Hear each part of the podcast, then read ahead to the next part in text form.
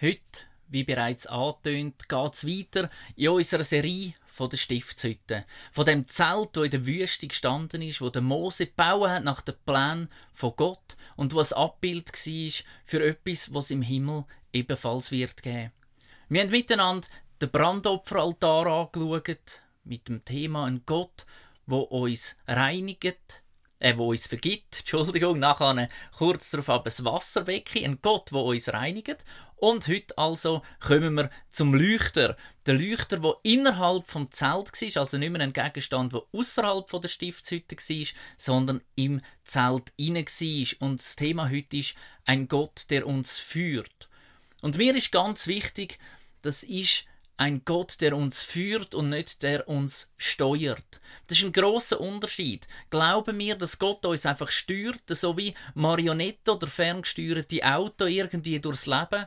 Oder ist es ein Gott, der uns führt? Und ich glaube, der Unterschied ist darum so wichtig, weil Gott uns einen Verstand hat und gesagt hat, braucht den. Er führt uns. Er zeigt, wo wir durch sollen, aber wir sind frei zum Entscheiden. Wenn er uns steuern würde, dann wären wir nicht frei. Darum ein Gott, der uns führt. Und ich will starten mit der ersten Frage. Wie erlebst du Gottes Führung in deinem Leben? Wie erlebst du Gottes Führung in deinem Leben? Da gibt es so viele Unterschiede. Die einen erzählen, dass sie Gottes Stimme hören, so wie wenn jemand wirklich zu ihnen reden würde. Andere wiederum sagen, sie erleben es in Träumen, dass sie in der Nacht Sachen träumen wo ihnen den Weg weisen. Andere wiederum sagen, in der Stille, dort, wo es ganz ruhig ist, dort spüren sie, wie Gott sie führt. Und andere wiederum sagen vielleicht, ich erlebe gar nichts. Bin ich echt darum nicht mit Gott verbunden? Ich glaube, Gott führt uns immer auf ganz verschiedene Arten und es gibt nicht die eine richtige Art und ich glaube, er macht es auch nicht immer gleich, sondern es gibt verschiedene Varianten und Möglichkeiten. Die Israeliten, also das Volk, ist aus Ägypten ausgezogen und ist durch die Wüste gewandert. Das war eine lange, lange Reise in der Wüste und ich weiß nicht, wer das von euch schon mal in der Wüste war. Deborah, meine Frau und ich, wir haben das, das Privileg, dass wir letztes Jahr im November haben dürfen auf Israel gehen und dort haben wir so eine Tour gemacht, eine Jeep-Tour durch die Wüste. Und wisst ihr was? Ich bin extrem froh gewesen, dass nicht ich am Steuer bin. Nicht nur wegen der Straße, die es dort hat, nein, sondern auch wegen der Orientierung. Ich habe euch da so einen Kompass mitgebracht. Ein Kompass, wo man braucht hat in der Seefahrt, um sich zu orientieren, dass man den Weg gefunden hat. Und dort in dieser Wüste haben wir den Versuch gemacht, wir haben alle unsere Handy genommen und wir haben Apps gestartet, Navigations-Apps, Google Maps und so weiter. Und das Spannende war, all diese Apps haben keine Ahnung wo wir sind. Es ist einfach ein grosses, eine grosse Fläche gewesen, und irgendwo hat es einen Punkt gehabt, aber man hat nichts gesehen, keine Straße, kein Ort, kein gar nichts. Und wir sind so froh gewesen, haben wir einen Führer dabei gehabt, der sich auskennt hat und gewusst hat, wo das es durchgeht. Das Volk Israel ist also in dieser Wüste zu Fuß unterwegs gewesen und sie haben das beste Navi dabei gehabt, was je hat gegeben, nämlich Gott selber. Das Volk hat erlebt, wie Gott am Tag durch in einer Wolke vorangegangen ist und in der Nacht als Feuersäule, damit sie auch noch können weiterlaufen wenn es schon dunkel geworden ist. Das lesen wir nämlich im 2. Mose 13, Vers 21. Und der Herr zog vor ihnen her am Tage in einer Wolkensäule, um sie den rechten Weg zu führen, und bei Nacht in einer Feuersäule, um ihnen zu leuchten, damit sie Tag und Nacht wandern konnten. Also mir persönlich hätte das gelangt, wenn er einfach eine Wolkensäule gewesen wäre, dass ich in der Nacht nicht auch noch hätte müssen. Aber Gott hat gesagt, hey, ich bin immer da für euch und als Zeichen setze ich die Wolkensäule. Die Wolken und die Feuersäule, die sind immer direkt über dem Heiligtum gewesen. Wenn sie angehalten haben, ich habe euch ein Bild mitgebracht von der Stiftshütte, dann seht ihr ganz hinten bei dem Zelt, dort, wo das Allerheiligste war, hat es oben dran so eine Wolke. Das ist nicht Rauch von einer Schmine, was es dort hat, sondern das ist die Wolkensäule wo immer dort angehalten hat, was Allerheiligste war.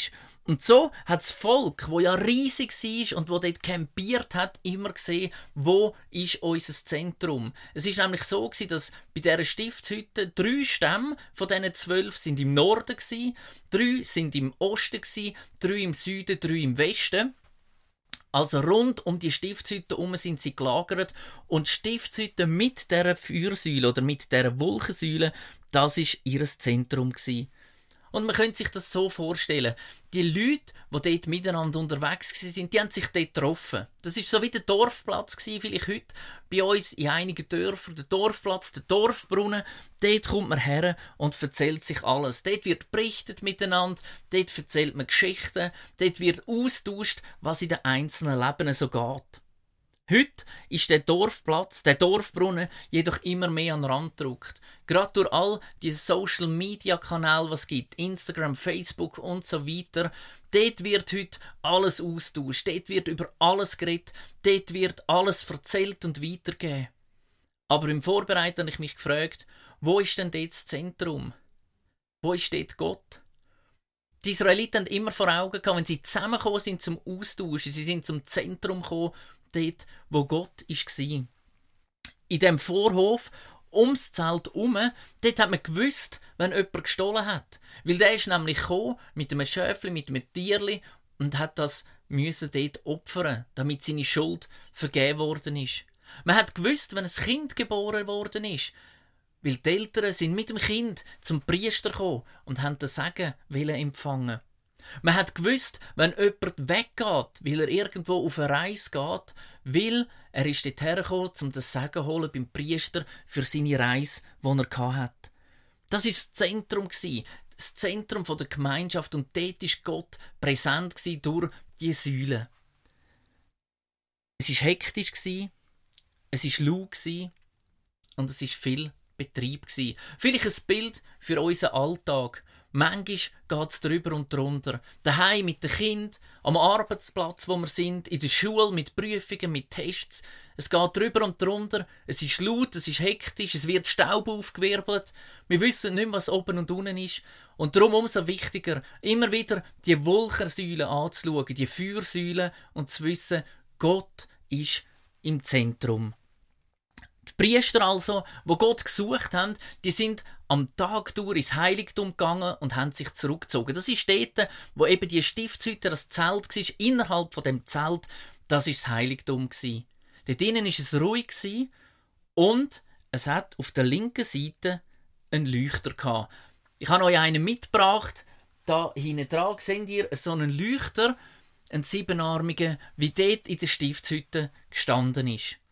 Auf der linken Seite also der Leuchter, das einzige Licht in dem Zelt hinein. Auf der rechten Seite ist der Schaubrottisch gestanden und vor dem Allerheiligsten, also der innerste Raum in dem Zelt, ist der Räucheraltar gsi.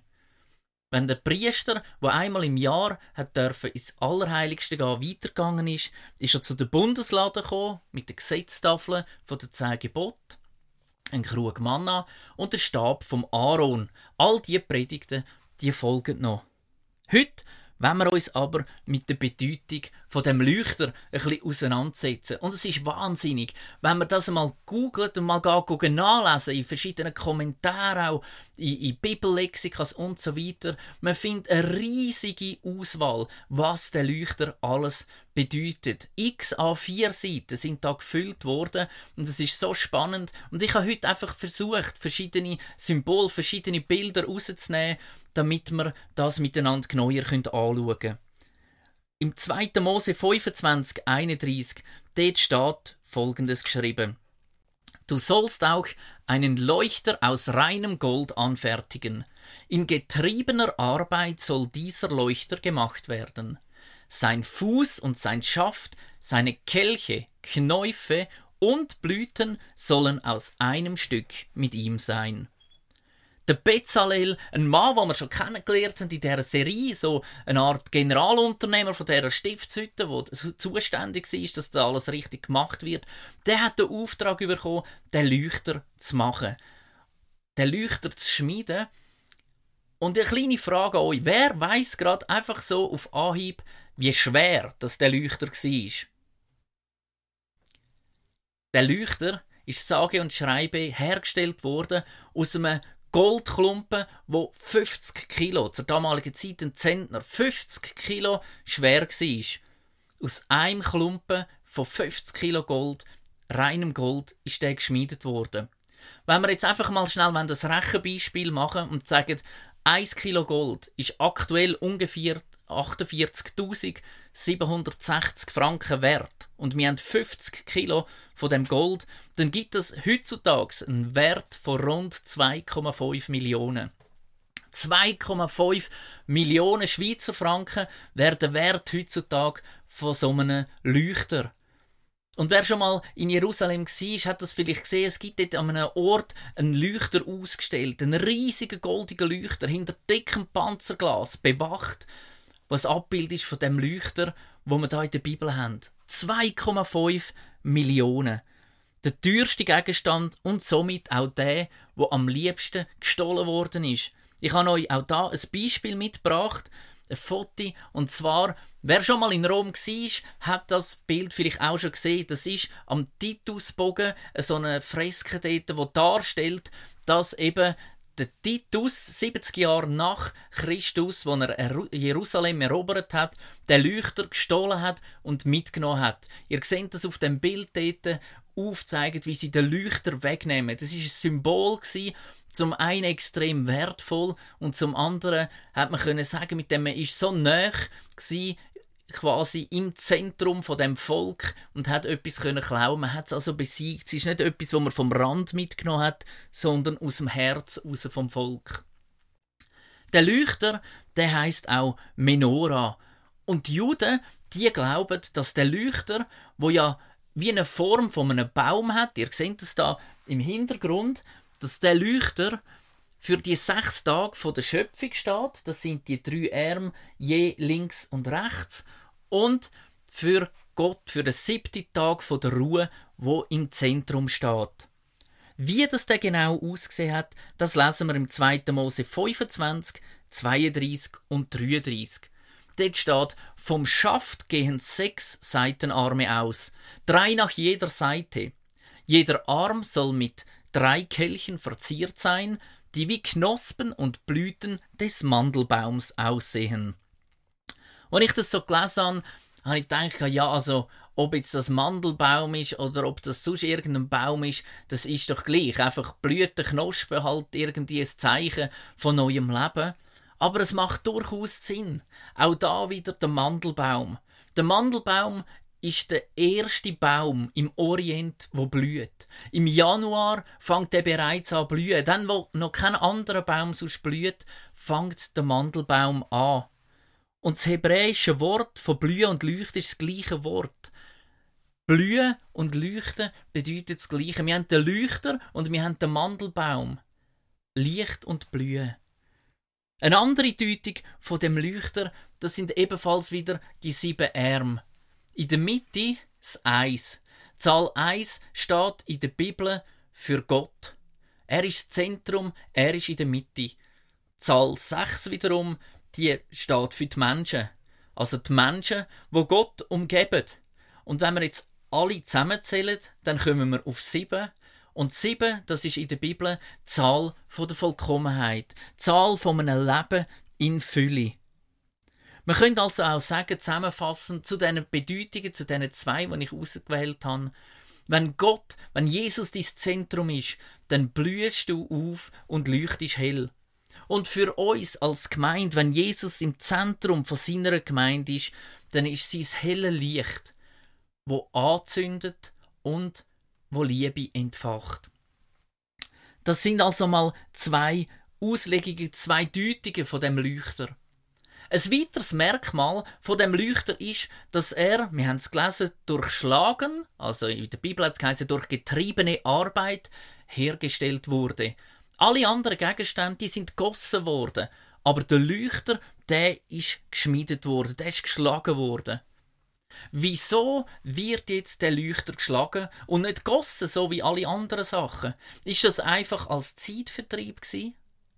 Nein, auch das hat eine Bedeutung. Es ist ein Hinweis, auch da bereits schon wieder auf Jesus. Jesus ist, wo er gestorben ist am Kreuz für dich und mich, er ist geschlagen worden.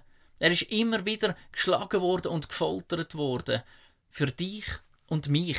So steht es zum Beispiel im Jesaja 53, 4 und 5. Dabei war es unsere Krankheit, die er auf sich nahm.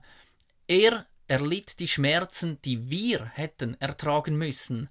Wir aber dachten, diese Leiden seien Gottes gerechte Strafe für ihn. Wir glaubten, dass Gott ihn schlug. Gott selber hat seinen Sohn geschlagen und leiden ließ, weil er es verdient hatte. Doch er wurde blutig geschlagen, weil wir Gott die Treue gebrochen hatten. Wegen unserer Sünden wurde er durchbohrt. Das steht im Jesaja schon lang, lang, bevor das passiert ist. Ebenfalls ein Hinweis, Jesus ist geschlagen worden. Der Leuchter, das Licht von dem Volk zur damaligen Zeit, ist geschlagen worden und so hergestellt worden. Soweit also mal Geschichte vom Leuchter. Jetzt wollen wir doch mal zusammen schauen, was denn die Priester so haben müssen machen. Im 2. Mose 27, 21 lesen wir folgendes. Sie sollen immer wieder Öl nachfüllen, damit er vom Abend bis zum Morgen brennt und mein Heiligtum erhält. Diese Weisung gilt für euch, für Priester zur damaligen Zeit und alle kommenden Generationen. Jetzt, letzte Woche haben wir gehört, Priester früher sind ganz ein spezielles Volk gewesen, und Gott hat uns berufen zum allgemeinen Priestertum. Heute lesen wir, der Dienst der Priester gilt für die damaligen Priester und für alle kommenden Generationen. Und das Schöne ist, wenn Gott sagt, es gilt für alle kommenden Generationen, dann hat es nicht einfach golden bis drei Generationen vor dir, sondern es gilt auch heute noch für dich. Was passiert dann überhaupt, wenn wir so einen Leuchter mal genau anschauen? Das Verbrennen von dem Öl, wo im Leuchter rein war, das hinterlässt Ruß. Das hinterlässt so dreckige, ganz feine Gegenstände und die müssen immer wieder entfernt werden und der Docht muss erneuert werden, damit das weiterhin kann leuchten und brennen. Auch das Bild von der Reinigung letzte Woche, wo wir angeschaut haben, wo immer wieder hat durchgeführt werden, jedes Mal, täglich, mehrmals steht für das Bild. Das Öl müssen wir immer wieder reinigen. Denn was braucht so eine Flamme, damit sie brennt? Eine Flamme braucht zwei Sachen. Sie braucht Raum, also Platz, und Luft, Sauerstoff. Und genau so ist es mit dem Heiligen Geist in unserem Leben. Er braucht Raum, damit er wirken kann, und er braucht Luft, vielleicht in Form von Zeit, in unserem Leben, damit er sich kann entfalten kann. Im 1. Korinther 6,19 steht, oder habt ihr etwa vergessen, dass euer Körper ein Tempel des Heiligen Geistes ist, der in euch wohnt und den euch Gott gegeben hat? Ihr gehört also nicht mehr euch selbst. Unser Körper ist ein Tempel und wir müssen aufpassen, dass das Licht nicht erlischt. Wir müssen aufpassen, dass der Find nicht kommt und der Leuchter das Licht mitnimmt und stillt, sondern dass es im Zentrum bleibt und immer wieder gereinigt wird.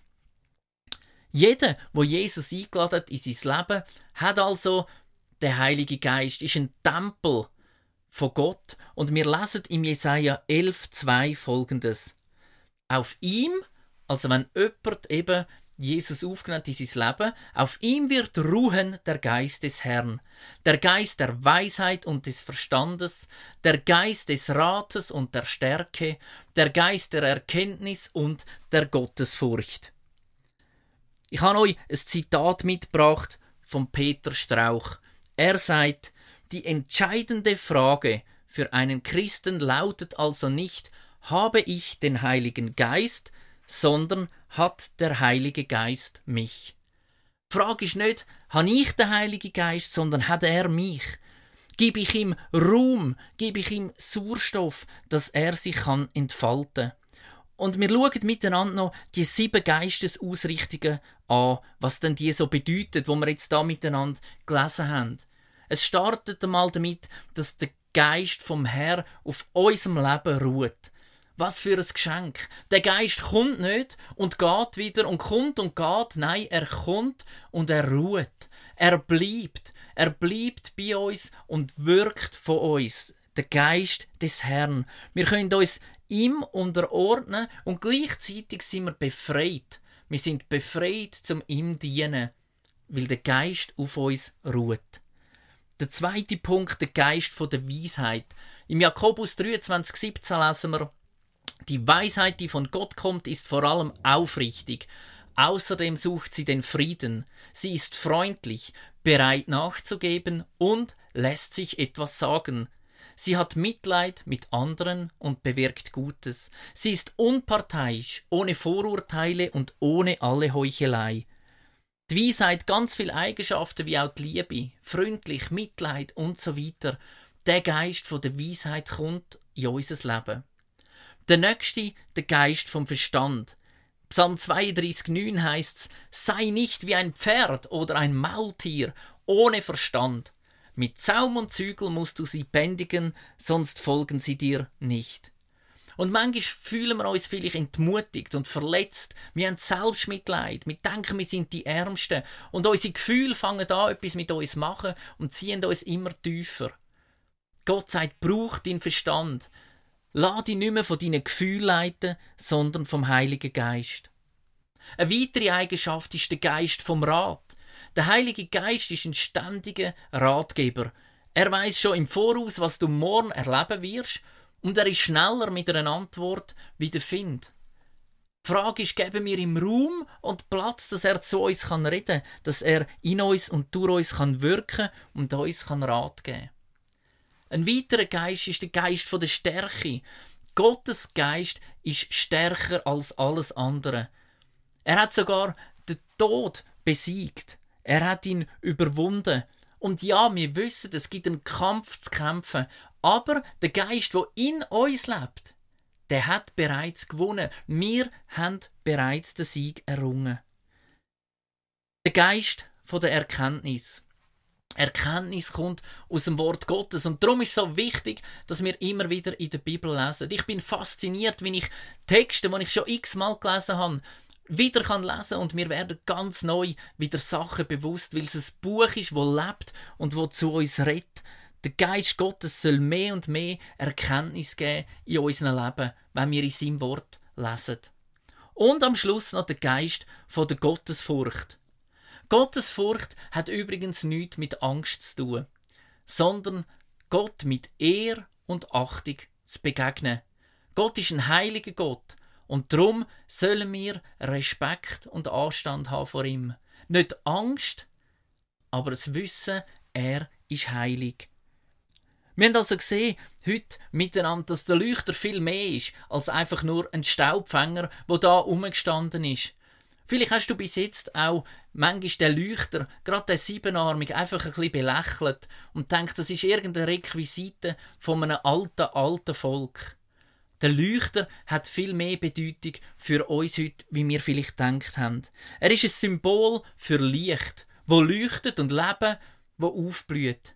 Er steht für Gott mit uns Menschen und er bringt uns Weisheit, Verstand, Rat, Stärke, Erkenntnis und Gottesfurcht, wenn wir uns unter die Herrschaft von Jesus stellen. Das Wichtigste dabei ist, dass wir immer wieder den Ruß entfernen, wo sich ansammelt.